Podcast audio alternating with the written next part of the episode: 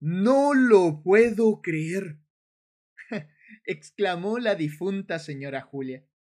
Bueno, tú, paradójicamente, tendrás que creerme, aunque sea tantito. Si es que quieres seguir escuchando este relato, pues el cuento comienza así, con una señora Julia sorprendidísima y un San Pedro, un San Pedro apóstol, esperando fuera de cuadro su arribo. El de ella, no el de Cristo, por supuesto. Aunque eso de esperar, sea dicho de paso, no aplique de manera tajante en el plano que aquí llamaremos celestial, a falta de otra palabra. Sí, celestial, porque como ya te he dicho, la señora Julia está muerta, situación que no le ha impedido expresar su sorpresa más allá de que ninguno de los asistentes a su velorio se haya dado cuenta de ella. Como sea, tal vez sea relevante aclarar que antes de su exabrupto post-mortem, doña Julia ya sumaba varias horas muerta, imperfecta, cadáver. ¿Algo pendiente? ¿Melancolía vital? ¿Un último susto? A ciencia cierta, no sé la causa de esta atracción por su velatorio, teniendo la eternidad al frente. Incluso quizás sea algo común a los oxisos. No lo sé.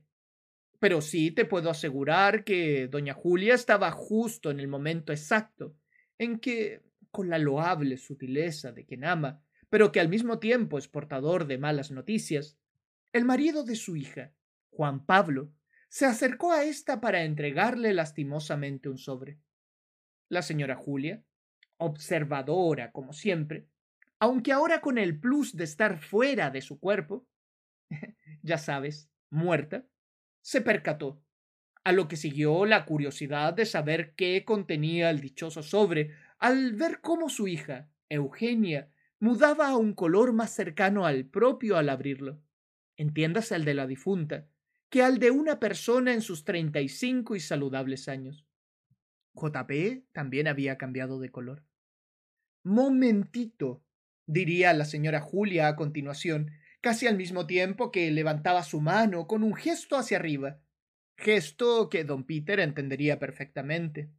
No en vano, tal como os anticipara, allá arriba el tiempo es otra cosa o simplemente no existe.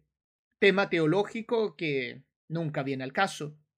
Y tal vez él también quería saber qué pasaba acá abajo. Como dije antes, cosas de cuentos. Aún así, no vayan a creer que la señora Julia había estado siempre muerta. Obviamente no. De hecho, bien podríamos afirmar que en vida fue una persona alegre y extremadamente saludable, hasta que enfermó, como bien aseveró una de sus muchas vecinas, mientras recordaban lo genial que la pasaban juntas, tequilita de por medio, hasta algún vedeto en el Club Burbuja, en una historia que por ahora no viene al caso. Ay, la pasaban, porque de la noche a la mañana la señora Julia comenzó a perder peso de una manera dramática. Ella bromeaba diciendo que era por la dieta del lagarto. Sin embargo, las risas no habrían de durar demasiado, ya que a las pocas semanas comenzaría a sentir un dolor tan agudo en su abdomen que ya solo podría llorar, en silencio como le enseñaron. Luego vinieron los vómitos, la sangre en sus heces, las náuseas, por lo que su hija decidió llevarla al hospital público. Tiene anemia, dictaminó la médica tras una brevísima revisión. Brevísima a lo que agregó unas cuantas pastillas y un examen para el que le darían una hipotética fecha, cosa de descartar cualquier otro problema. Amable forma de decir que aguante, porque esto tardaría su buen. Un detallito diría doña Julia. No obstante, Eugenia, heredera del espíritu de su madre, no se quedaría quieta ante el diagnóstico, por lo que, junto con JP, decidirían llevarla a una clínica privada. Cáncer sería la nueva respuesta. Sin pensarlo demasiado, ambos vendieron el pequeño departamento que tenían juntos y se organizaron con la vecindad para realizar un bingo solidario que irónicamente reuniría a la gente como ahora, mas sin ataúd. Lo cierto es que con muchas dificultades lograron cubrir una parte del tratamiento, gracias sobre todo a la generosidad de los que no siempre tienen. Y eso que se asomaron por otros lados. Pero ya saben, si no hay tele. Consecuencia, la señora Julia viviría un poquito más. Pienso que nadie estaba preparado en ese barrio, de esos antiguos en que todas y todos se conocen, para despedirse de la señora Julia. Ya no podía beber tequila ni comer muchas cosas, puesto que ya no tenía estómago para digerir adecuadamente los alimentos, menos las bebidas. Pero seguía viva, y con esa chispa que naciera con su viudez.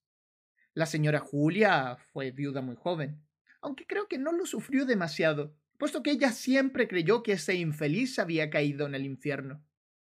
ya se enteraría, bromeaba. Como sea, ella viviría un poco más lo suficiente para enterarse de lo que faltaba por pagar en la clínica privada, pese a los intentos de su hija de que no lo hiciera, reír a carcajadas ante lo impresionante de ese número y poco a poco comenzar a enfermar de nuevo. Pienso que al saber del peso que caía sobre su hija y su yerno, decidió morirse. Una santa de verdad. Y se murió. Lo que nunca hubiera esperado, eso sí, es que ella tuviera esta última oportunidad de reír por el pinche mundo que dejaba gracias a ese sobre que apareciera misteriosamente en manos de un ahora airado JP y una pálida Eugenia. Pues cuando se puso detrás de ambos. No lo puedo creer. ¡Qué horror!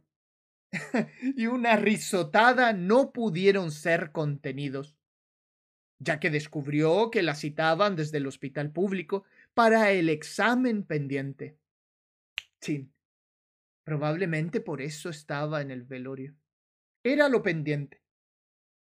En fin, cuando don Pedro lo supo por boca de la mismísima doña Julia en las puertas del paraíso, solo pudo sumarse a la risa con una carcajada celestial, al mismo tiempo que comprendía ¿Por qué no habían burócratas ni políticos en el reino de los cielos? Encuentra más contenido en la app Audacia Audiolibros, disponible en Google Play y la App Store.